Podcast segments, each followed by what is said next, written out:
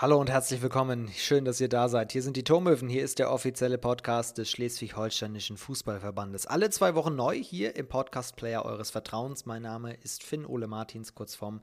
Freue mich sehr, dass ihr mit dabei seid, denn heute haben wir einen Gast, der schon mal bei uns war, aber extrem viel zu sagen hat. Sie ist Schiedsrichterin des Jahres 2020 geworden. Letzte Woche gab es da ja die Bekanntgabe. Die Preisträger sind raus. Wer ist Trainer des Jahres, Spielerin, Spieler des Jahres und eben auch Schiedsrichterin 2020. Sie war schon im März letzten Jahres bei uns hier im Podcast in der dritten Folge der Turmöwen. Damals war sie gerade in den Kader aufgerückt für die Regionalliga Herren. Das war schon eine coole Nachricht für sie, aber ihre Karriere, die geht steil bergauf. Mittlerweile pfeift sie mit dem FIFA-Emblem, denn sie ist aufgenommen worden in die FIFA-Kaderliste für internationale Einsätze. Das hat natürlich auch eine mediale Präsenz mit sich gezogen. Sie war im Fernsehen, sie war in Zeitschriften wie dem Spiegel, in großen Zeitungen, in kleineren Zeitungen und jetzt ist sie wieder bei uns im Podcast. Etwas mehr als ein Jahr und wir sprechen, was eigentlich seit ihrem letzten Besuch bei den Turmöwen anders geworden ist oder was sich verändert hat und was vielleicht auch gleich geblieben ist. Die Physiotherapeutin und Schiedsrichterin Franziska Wildfeuer vom VfB Lübeck jetzt bei uns zu Gast. Jetzt geht's los. Ich wünsche euch ganz viel Spaß. Viel Spaß bei Tormöwen, dem SHFV Fußball Podcast. Powered by Clubstream, dein digitales Vereinsmarketing.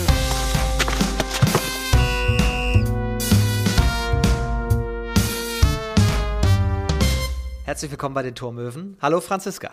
Hallo Vom, vielen Dank für die Einladung. Danke, dass du ein zweites Mal bei uns zu Gast bist. Es ist ja, ich habe dich gesehen im äh, NDR Sportclub, du warst im Spiegel, da habe ich ein Interview mit dir gelesen, Me riesiger Medienrummel und wir waren ein bisschen stolz, kann ich glaube ich sagen, dass du vor dem ganzen Medienrummel bei uns zu Gast warst. Und jetzt das zweite Mal. Schließt sich da auch so ein kleiner Kreis eigentlich? Ja, auf jeden Fall. Ähm, es war sehr viel mediales Interesse aufgrund natürlich Corona und äh, auch, dass mein Name dann immer im Zusammenhang mit Bibiana Steinhaus-Webb genannt wurde.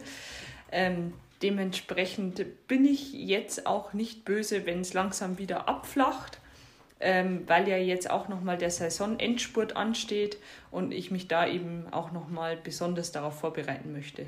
Das lenkt dann ab, oder? Wenn da von allen Seiten immer wieder Dauerfeuer kommt? Ja, es ist natürlich auch zeitlich äh, aufwendig, dass man dann immer auch einen Termin findet, wenn man eben auch arbeitet, seine Trainingseinheiten plant, dass man da noch einen Slot hat, wo man dann eine Stunde oder je nachdem, welche Anfrage ist, wenn das jetzt irgendwie ein TV-Auftritt ist, ähm, nimmt das ja nochmal mehr Zeit in Anspruch, dass das einfach alles auch geplant ist.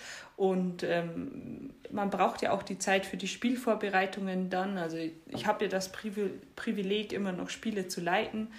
Ähm, dementsprechend möchte ich den Fokus auch wieder ja, dahin verschieben und eben auch mit den Medien wieder ein bisschen kürzer treten. Obwohl ich sagen muss, du hast ja schon angesprochen, bei dir war ich quasi das erste Mal auch mit Podcast. Ähm, mich hat das ja sehr viel weitergebracht. Ich war schon ein bisschen darauf vorbereitet ähm, und ja, mir macht das auch große Freude. Aber ich darf halt nicht vergessen, dann wieder meine meine Reize so zu verschieben, dass der, der Fußball und die Schiedsrichterei wieder im Fokus und im Mittelpunkt stehen. Ja, das andere ist dann halt nur so, was, was halt mitkommt, aber ist nicht das Hauptgeschäft, logischerweise.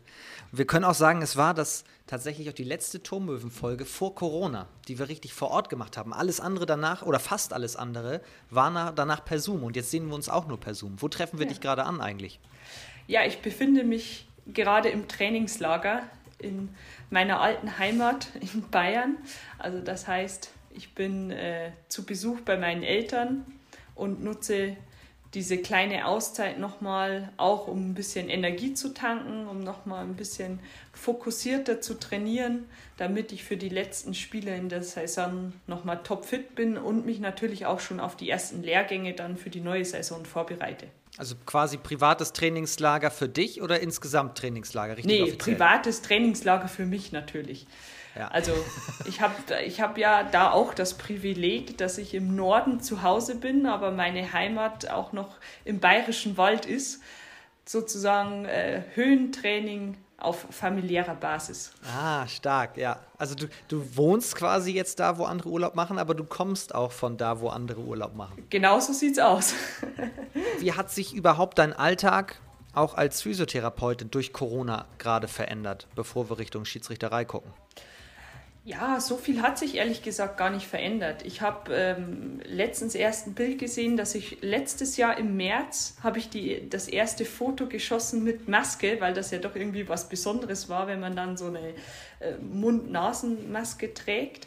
Ähm, aber man gewöhnt sich da ganz schnell daran. Also es ist ja im Grunde jetzt schon Alltag geworden und dementsprechend hat sich jetzt äh, die Arbeit an sich nicht verändert. Es ist natürlich etwas anstrengender auch, wenn man den ganzen Tag, teilweise acht Stunden am Tag, dann so eine Maske trägt. Also da gucke ich schon auch, dass ich zwischendurch mal fünf Minuten an die frische Luft komme und ich achte auch noch mehr darauf, dass ich mit dem Fahrrad zur Arbeit fahre und dann auch wieder nach Hause fahre, damit einfach auch noch mal meine Durchlüftung mehr da ist. ähm, aber ansonsten hat sich von den Patienten her oder von der Arbeitsweise her wenig verändert. Okay, das heißt, äh, du kannst auch da einfach weiter sozusagen deinen Job machen. Ja, Genau. Also natürlich mit den entsprechenden Regeln, aber das ist eben schon Alltag geworden und es hält sich jeder dran.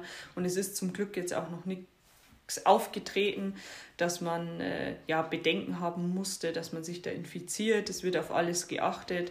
Es macht jeder mit. Ich glaube, da sind wir im Norden sowieso auch sehr vorbildlich, wie wir mit den Abstandsregeln umgehen. Und das war ja auch schon vor Corona so, dass man eher mehr Abstand ja. im Norden hält. ja, das stimmt allerdings. ähm, und hier ist auch sehr viel Platz einfach äh, auf dem Land. Und du machst deinen Job, darauf wollte ich eigentlich hinaus, vorbildlich, weil du rund um die Uhr tatsächlich auch den Röntgenblick einsetzt. Das weiß ich, weil äh, als du im Sportclub zu Gast warst, wurde im Vorfeld deine Assistentin Levke Scholz interviewt und die hat gesagt, oh, vor der Kamera muss ich gerade sitzen, sonst kriege ich einen Rüffel von Franzi. Ja, jetzt wo du das sagst, muss ich mich auch aufrecht hinsetzen. Man neigt ja doch dazu, immer sich nach vorne zu beugen. Ähm, ja, ich glaube, das ist ehrlich gesagt eine Berufskrankheit. Also das war schon früher im Freibad so, dass ich darauf geachtet habe, äh, wie geht der eine barfuß oder wie ist die Kniestellung, wie ist der Rücken. Das hat man irgendwie so drin, wenn man auch äh, in diese, in diese Schiene als Physiotherapeutin dann rutscht. Und das kann ich auch gar nicht abstellen. Also immer, wenn mir irgendwas ins Auge sticht, denke ich mir, oh, okay, der könnte eine Fußheberschwäche haben oder oh, der hat aber einen runden Rücken, da müsste man mal ein bisschen die Rückenmuskulatur trainieren. Ähm, ja, das ist so drin wie die Leidenschaft zur Schiedsrichterei oder zum Fußball, ist das auch in, in meinem Blut. Das heißt also, wenn ihr dann irgendwie auch zur Besprechung zusammenkommt und euch nochmal auf das Spiel am nächsten Tag vorbereitet, dann sitzt da jemand so ein bisschen so kann ich, kann ich jetzt beschreiben, so mit rundem Rücken, dann sagst du, Achtung, pass mal auf. Ja, dann haue ich meistens hinten einmal auf den Rücken und dann wissen die schon, oh, Brust raus, Schultern zurück. Ja. Stark. Aber was Levke noch so erzählt hat, das fand ich sehr beeindruckend. Sie hat natürlich auch äh, dich sehr gelobt und hat auf die Frage auch, was dich auszeichnet, jetzt als äh, Schiedsrichterin gesagt, vor allem die Ruhe. Du bist in dir ruhend. Ist dir das wichtig? Ist das angeboren, deine innere Ruhe, dass du eben auch ein Spiel ruhig pfeifst? Ja, ich glaube, ein bisschen angeboren ist das schon, dass ich äh, so eine Ruhe in mir trage. Aber ich denke, es ist auch ganz wichtig für eine Spielleitung, dass man eben als Spielleiter eine Ruhe ausstrahlt, weil das bringt nichts, wenn vielleicht durch manche Situationen sowieso die Atmosphäre zwischen den Spielern angespannt ist, dass ich als Schiedsrichter da auch noch meine Emotionen freien Lauf lasse und irgendwie hektisch unruhig bin. Ähm, deshalb versuche ich da schon immer ein bisschen gelassen zu sein, äh, ruhig zu sein und eben dann auch der Situation angepasst. Aber ich möchte da nicht irgendwie eine Hektik oder vielleicht auch, was ja manchmal rüberkommen kann, schnell, wenn man ähm, schnelle Bewegungen macht oder auch ein bisschen lauter spricht, eine gewisse Aggressivität. Genau das Gegenteil möchte man ja als Schiedsrichter verkörpern. Und da muss man halt die Balance finden, dass es nicht zu cool und zu ruhig wirkt, aber eben dann nicht oder dann eben auch nicht äh, aggressiv oder äh, vielleicht auch nervös. Zumal ja dein Nachname auch eigentlich das Gegenteil von Ruhe verströmt. Ja, genau. Also besser wäre äh, ein anderer Nachname oder aber auf jeden Fall trifft mein mein Nachname nicht auf mein Gemüt zu. Also ich bin, ich kann auch mal wild und feurig sein, aber meistens bin ich eher ähm, ja, cool und entspannt. Was müsste passieren? Kannst du dir eine Situation auf dem Platz ausmalen, in der du tatsächlich mal aus der Haut fahren würdest? Nein, weil ich glaube, ich würde immer meine Kontenance bewahren. Äh, Emotionen habe ich als Schiedsrichter auch, aber die würde ich auf dem Platz niemals zeigen. Also ich bin auch ein Typ, der sich dann in der Kabine mal über mich selbst aufregt. Also ich hatte letztens eine Situation mit Handspiel auf der Torlinie. Das war unglücklich, mein Stellungsspiel war vielleicht nicht optimal und da sage ich dann auch mal, oh, warum habe ich das nicht gesehen? Also mich ärgert das einfach selbst. Aber auf dem Platz, äh, ja, da sage ich, wenn dann mal durchs Headset, boah, habt ihr den geilen Vorteil gesehen? Also so lasse ich dann auch mal meine Emotionen raus und ähm, ja, push mich sozusagen selbst oder auch meine Assistenten, dass die mal sagen, so Franzi, bewege jetzt deinen Hintern noch mal ein bisschen schneller dahin. Ähm, aber ansonsten finde ich, ist es einfach auch Job des Schiedsrichters, seine Emotionen im, im Schach zu halten und ja, einfach den, den Spielleiter zu verkörpern, der dem Spiel gut tut. Wie hast du das denn gelöst? Wie habt ihr es im Verbund dann gelöst mit dem Handspiel auf der Torlinie? Ja, das Spiel kam auch im TV und mein Coach vom DFB hat es auch gesehen und die hat dann auch gleich gesagt, in der Zeitlupe sieht man, das ist Handspiel. Ich habe das nicht wahrgenommen. Es war ein bisschen unglücklich. Die Spielerinnen haben in einem schwarzen Trikot gespielt, schwarzes Langarm-Unterziehshort und schwarze Handschuhe.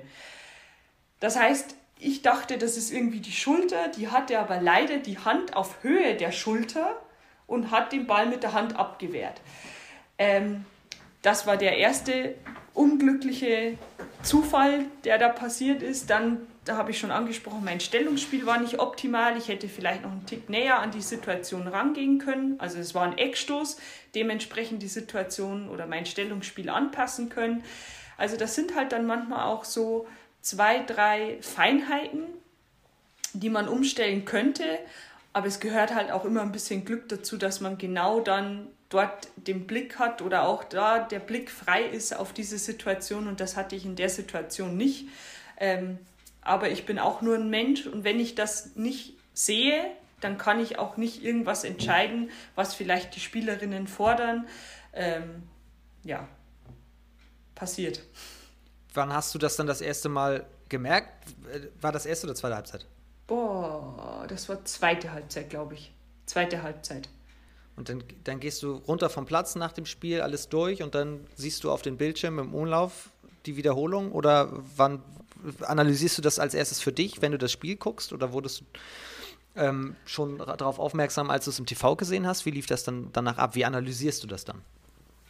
Also auf dem Spielfeld habe ich gleich auch für meine Assistenten und für meine vierte Offizielle gesagt, ich sehe nichts, für mich ist alles schwarz.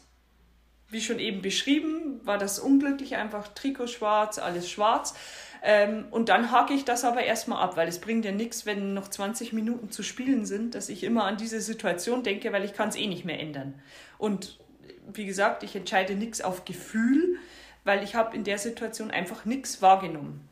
Ähm, und dann ja, gehen wir in die Kabine, dann sage ich, boah, ich bin mir unsicher, ob das jetzt Hand war oder nicht. Und dadurch, dass es im TV kam, kann man dann auch äh, mal einen Blick aufs Handy werfen. Und dann gibt es ja immer ein paar Personen, die das Spiel vielleicht auch gucken, ähm, die mich gut kennen und die auch wissen, okay, ich möchte die Rückmeldung haben, war das Hand ja oder nein. Und dann kam äh, ja ganz schnell raus, okay, das war leider Handspiel. Und ähm, dann gucke ich natürlich auch über die Streaming-Dienste, versuche ich mir die Situation nochmal anzugucken, um da schon einmal auch mit meinen Assistenten, vierten Offiziellen zu sprechen. Was, warum habe ich das jetzt nicht gesehen oder warum haben ja auch die anderen das nicht so wahrgenommen? Weil grundsätzlich als Team ähm, ist es egal, wer es sieht, Hauptsache einer sieht es und äh, letztendlich ist die richtige Entscheidung getroffen worden. Was in dem Fall eben nicht so war, ja, Ganz platt gefragt, heißt das jetzt, du änderst tatsächlich auch fürs nächste Mal dein Stellungsspiel oder versuchst du auch der Mannschaft zu sagen, schwarze Handschuhe bei schwarzen langen Ärmeln und Trikots, das geht nicht. Da müssen wir uns was, aber ist glaube ich Vorgabe, oder? Wenn schwarze Trikots sind, muss das Langarm-Shirt auch in derselben Farbe sein und Handschuhe sind nicht verboten. Also daran kann man nichts ändern. Das ist ja auch völlig legitim. Wobei ich immer wieder sage, schwarz ist eigentlich Farbe des Schiedsrichters. Was hast du denn getragen? Ich habe, glaube ich, gelb getragen. Mhm. Ja. Ähm, also natürlich versuche ich bei so Situationen nochmal mein Stellungsspiel anzupassen. Ich, es gibt unzählige Va Varianten von Ecken und darauf versuche ich mich sowieso immer zu konzentrieren. Okay, machen die irgendwie einen Zug in den 16er rein? Steht da jemand am Pfosten, ja oder nein? Dementsprechend passe ich dann mein Stellungsspiel an. Und in dem Fall stand ich halt vielleicht auch zwei, drei Meter zu weit weg. Dann kamen noch ein paar unglückliche Gegebenheiten dazu und deshalb habe ich die Situation nicht richtig bewertet. Aber das ist jetzt keine Situation, wo ich äh, schlaflose Nächte hatte, weil ich halt letztendlich sagen konnte, ich konnte es einfach nicht sehen.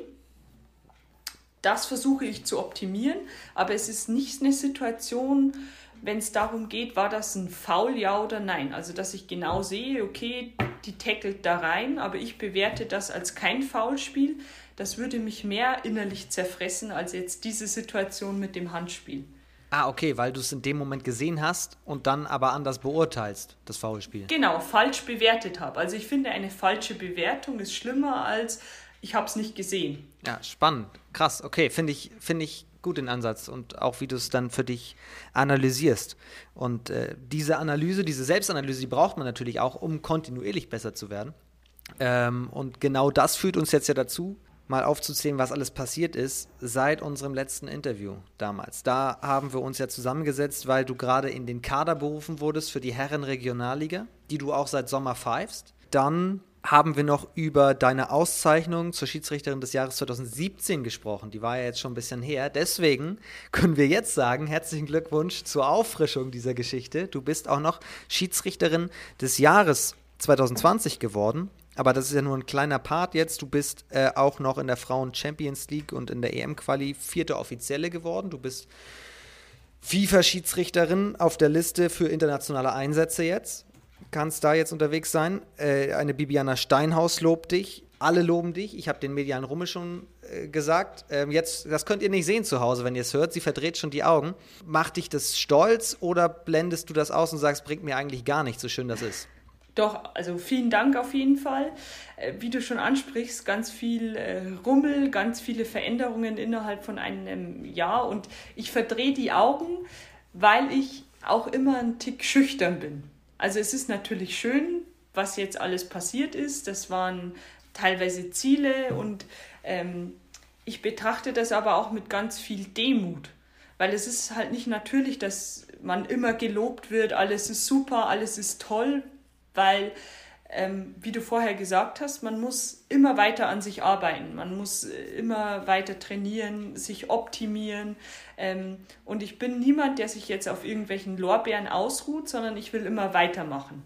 Natürlich genieße ich das. Die FIFA-Nominierung war ein Ziel von mir und auch ein Wunsch, der ist schnell in Erfüllung gegangen. Ich darf Herren-Regionalliga pfeifen, ich darf Frauen-Bundesliga pfeifen, ich darf sogar auch in der momentanen Situation mit Corona nach Zypern fliegen oder nach Italien, ähm, um dort in der Champions League oder bei, bei Single-Matches, also für die EM-Quali, ähm, ja, im Einsatz zu sein.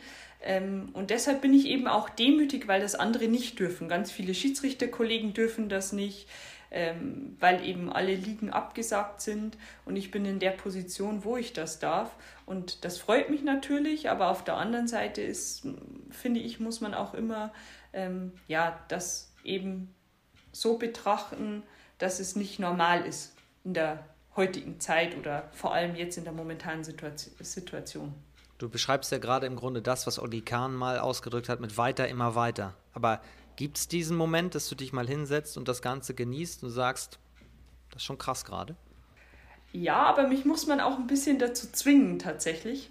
Also am liebsten bin ich jeden Tag auf dem Sportplatz und will besser werden, also schneller, kräftiger ähm, und ja, will immer weitermachen. Aber es gehört auch dazu, mal sich ein bisschen Ruhe zu gönnen, äh, nochmal Revue passieren zu lassen und dieses Revue passieren lassen hab, hatte ich jetzt vor allem auch durch die medialen Auftritte, sodass man nochmal zurückdenkt, wie hat alles angefangen. Ich habe früher Fußball gespielt mit den ganzen Fußballkollegen, ähm, auch nochmal einfach glücklich darüber ist, dass man auch Eltern hatte oder eine Familie hatte, die einen immer unterstützt haben. Ähm, und einfach der ganze Werdegang spielt sich nochmal im Kopf ab und das sind ganz tolle Erlebnisse, natürlich auch irgendwie Rückschläge, die man erlebt hat. Aber man ist daran gewachsen und ich bin daran gewachsen. Und ähm, ja, diese, diese Momente und diese Erinnerungen genieße ich auch.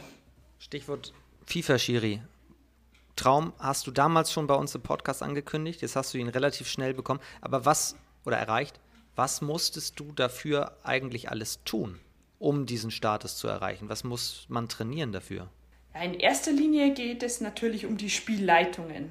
Also das heißt, wenn man beobachtet wird, dass die Spielleitung positiv ist, dass man keine großen Fehler macht. Aber selbst wenn man Fehler macht, kann man wieder daraus lernen.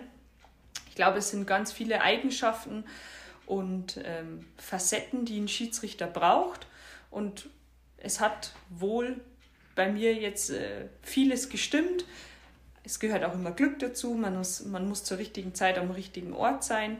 Und durch eben auch den Umstand, dass Bibi dann gesagt hat, sie, sie verlässt die aktive Schiri-Laufbahn und widmet sich mehr der, ja, der Rolle als Videoassistentin, wurde der Platz frei. Da hatte ich halt einfach Glück, dass mich der DFB dann auch für, dies, für diese Stelle oder für diesen Job nominiert hat.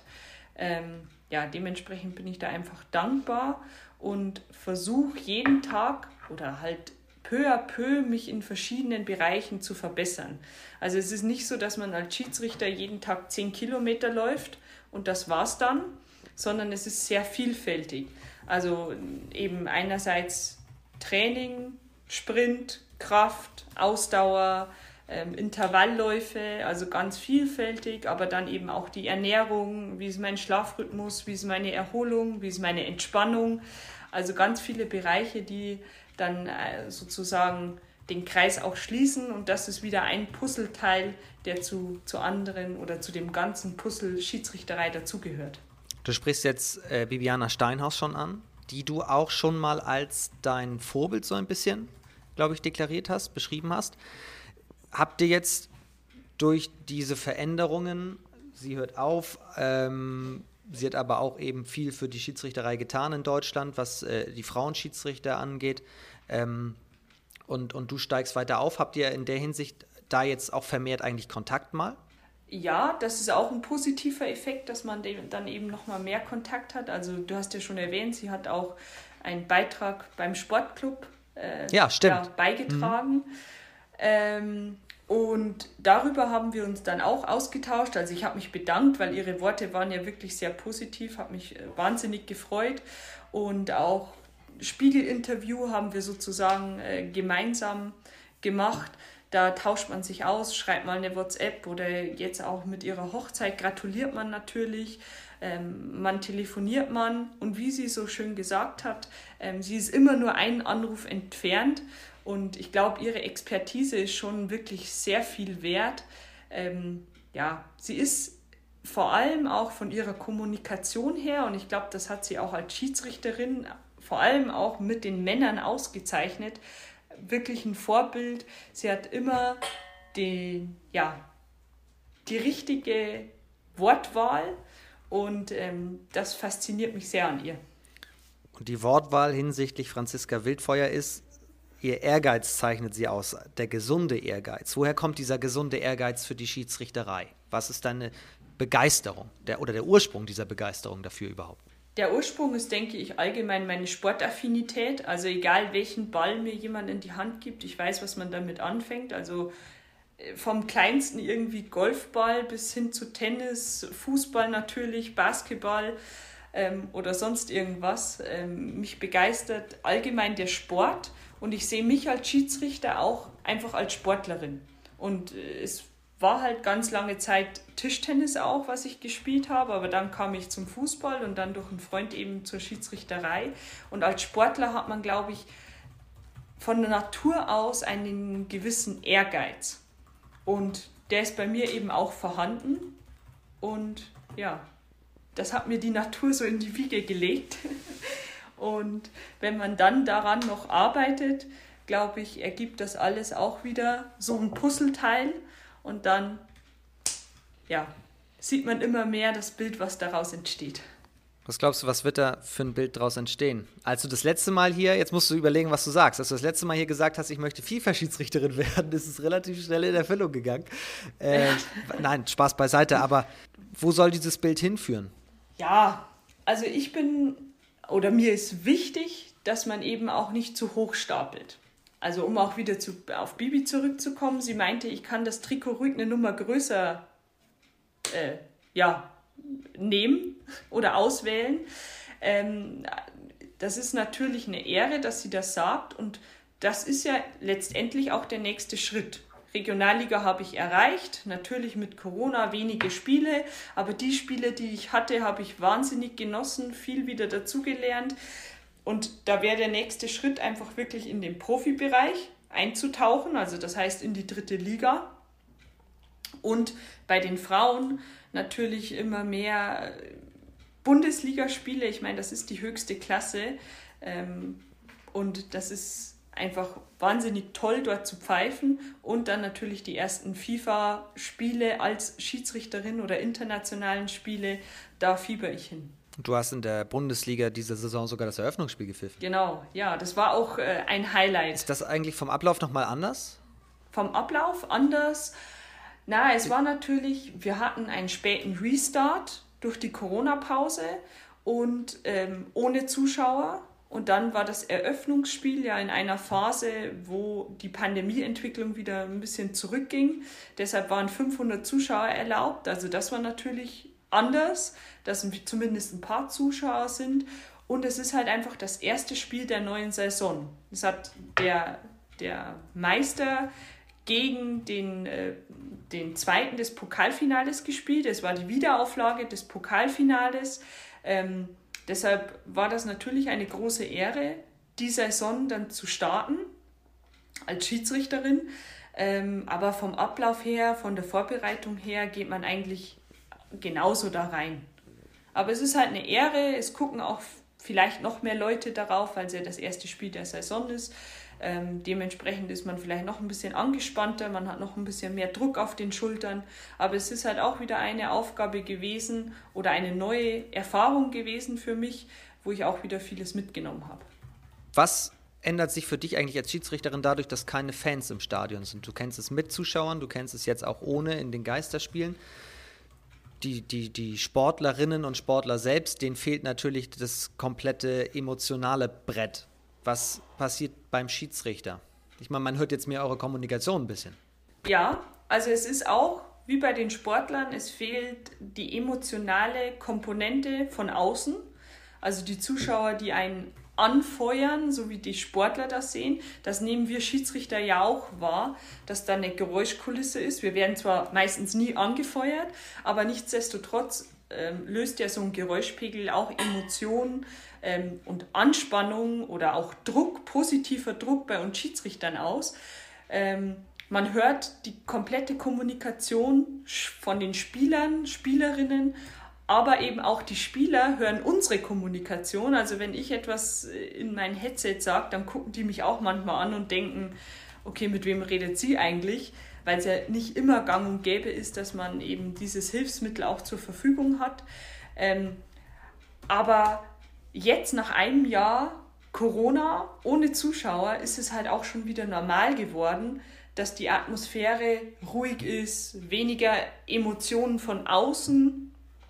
Ähm, und ich bin ehrlich gesagt gespannt, wie das erste Spiel wieder mit Zuschauer ist, weil das natürlich auch wieder eine andere Situation sein wird und man sich dann auch erst wieder daran gewöhnen muss. Hätte jetzt gedacht, weil, weil du so ruhig und sachlich das Ganze immer betrachtest und natürlich auch mit den Spielerinnen und Spielern dann äh, mit einer klaren Linie natürlich umgehst, aber eben, wie du vorhin schon gesagt hast, immer ruhig und bedacht, Kontenance bewahrend, dass das eigentlich, so sehr man die Fans vermisst, dass das aber dem jetzt nicht ähm, abträglich ist, sage ich mal, sondern dass es eher hilfreich ist, weil die, die, die Spielerinnen und Spieler vielleicht nicht komplett emotionalisiert sind, wenn da noch Zuschauer sind, dann gehst du noch mal einen halben Schritt mehr, dann pushst du dich noch mal mehr und dann machst du vielleicht auch ein bisschen mehr Show, um zu sagen, auf gar keinen Fall war das die gelbe Karte, da lege ich mich einfach wegen der Stimmung noch mal mit der Schiedsrichterin an. Das fällt ja jetzt eigentlich weg, oder? Ja, das kann sein. Ähm, also ich glaube, man kann schon beobachten, dass die Spieler und Spielerinnen ein bisschen ruhiger im Umgang mit dem Schiedsrichter sind. Also keine Unsportlichkeit, dass man nicht nochmal irgendwie ähm, ja, von außen angestachelt wird, doch den Ball wegzuschlagen. Ähm, das kann sein und das ist ja vielleicht auch positiv, aber wenn man mal ehrlich ist, zum Fußball gehören einfach Zuschauer so wie zum Kino Popcorn gehört. Also so könnte man, glaube ich, den Vergleich ganz gut machen. Ähm, und das fehlt halt auch als Schiedsrichter, dass es dann nochmal eine Herausforderung mehr ist, auch diese Emotionen zu bändigen. Also die dann auch von außen auf den Spieler überschwappen, dass man die dann auch wieder einholt, bremst, beruhigt. Finde ich einen schönen Vergleich, ja, das stimmt. Ähm, was mich nochmal interessieren würde, weil wir darüber gesprochen haben, auch erste Einsätze im Bereich Herren-Regionalliga. Ähm, wie ist es? Nehmen die Herren eine Frau als Schiedsrichterin an? Weil das war ja auch immer ein ganz großes Thema, wenn Bibiana Steinhaus in die Bundesliga kam. Die hatte vorher auch schon zweite, dritte Liga und so weiter gepfiffen, aber da war es nachher erst medial ein Thema. Wie ist es bei dir in der Regionalliga?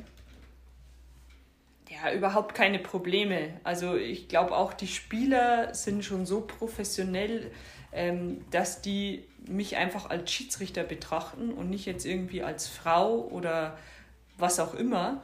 Äh, sondern sie ist halt ja für diesen Job heute da und da gibt es auch keine Diskussion mehr. Also ich empfinde das zumindest nicht so. Ich hatte noch nie irgendwie ein Problem damit oder auch, dass man im Umfeld gehört hätte, oh, heute pfeift ja eine Frau, weil das eben auch durch Bibiana irgendwie schon zumindest ein Stück weit zur Normalität geworden ist, dass es eben auch Frauen im Männerfußball gibt. Und das ist schön. Und das ist wirklich schön. Deswegen abschließend gefragt, letztes Thema, was wir kurz aufmachen, weil du auch im letzten Mal, beim letzten Mal gesagt hast, du möchtest auch dafür sorgen, dass Nachwuchs kommt, dass äh, mehr Leute Schiedsrichterinnen und Schiedsrichter werden wollen. Da hast du auch im Sportclub nochmal drüber gesprochen und das war auch bei uns neulich Thema mit der Jinda Pabla vom Schiedsrichterpraktikum hier bei uns im Podcast. Was glaubst du, warum das ist ja, geht ja nicht nur im Fußball so, sondern vielen Sportarten, so auch im Handball, im Basketball, immer wieder werden Schiedsrichter gesucht. Warum ist es dahingehend ein bisschen schwieriger, Nachwuchs äh, zu bekommen? Weil eigentlich, du bist ja die Chefin auf dem Platz, ist ja eigentlich geil. Ja, eigentlich ist es geil und ich würde das auch als geil und bestes Hobby der Welt bezeichnen, aber ich glaube schon, dass man mit gewissen Vorurteilen ähm, ja, in, in dieses Hobby oder in diesen Job reingeht, weil man eben hört, der Schiedsrichter wurde angegangen oder bepöbelt oder ähm, irgendetwas ist vorgefallen, was eben dann auch in der Presse negativ dargestellt wird, ist ja klar, weil positive Sachen, dass man als Schiedsrichter gelobt wird, liest man nicht in der Presse. Aber es ist bei 99 Prozent der Fällen eher so, dass das Amt als Schiedsrichter ja positiv ist. Es ist ein Ehrenamt ähm, und ohne Schiedsrichter wird auch kein Fußballspiel stattfinden. Dementsprechend empfinde ich die Schiedsrichterei als Schule fürs Leben und wenn man das jetzt mit der normalen Schule vergleicht, das ist auch nicht immer toll und ich hatte auch nicht immer Lust, dahin zu gehen. Ähm, aber man wächst ja an seinen Aufgaben und es ist auch privat oder für das berufliche Leben ist die Schiedsrichterei einfach ein wahnsinniger Mehrgewinn und ein Mehrwert. Ähm, das alleine ist schon ein Argument, Schiedsrichter zu werden.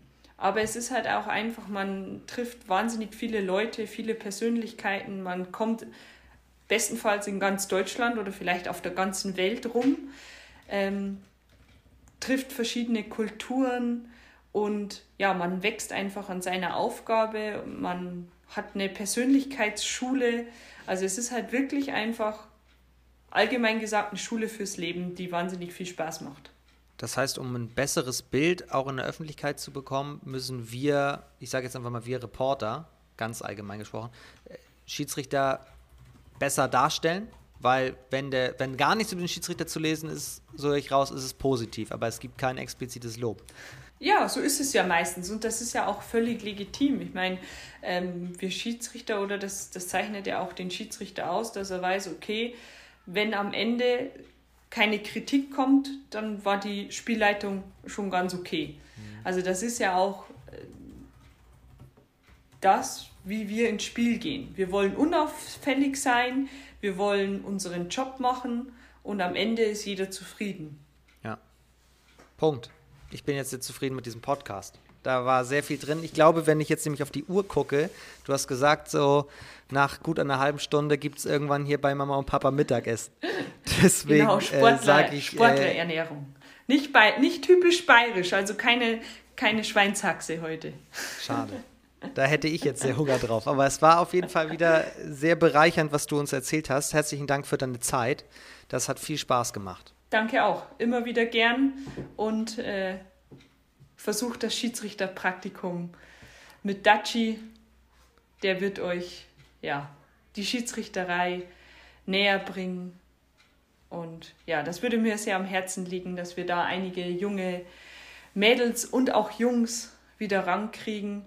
Und ja, ich bin da auch jederzeit offen für neue Schiedsrichter, die den Weg dann beschreiten wollen. Das ist ein gutes Stichwort. Da können wir euch abschließend hier nämlich nochmal den Hinweis geben. Klickt euch nochmal rein. Vor ein paar Wochen war der Jinder Papla hier zu Gast. Da erzählt er, wie das Schiedsrichterpraktikum hier in Schleswig-Holstein abläuft. In diesem Sinne, euch vielen Dank fürs Zuhören. In zwei Wochen sind wir wieder am Start mit den Tormöwen. Bis dahin, habt eine gute Zeit. Passt auf euch auf. Liebe Grüße und tschüss.